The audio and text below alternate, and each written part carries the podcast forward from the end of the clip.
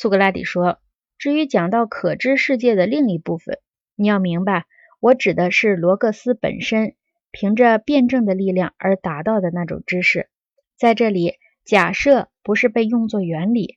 而是仅仅被用作假设，也就是说，被用作一定阶段的起点，以便从这个起点一直上升到一个高于假设的世界，上升到绝对原理，并且在达到绝对原理之后。”又回过头来把握那些以绝对原理为根据提出来的东西，最后下降到结论。在这个过程中，不靠使用任何感性事物，而只使用理念，从一个理念到另一个理念，并且最后归结到理念。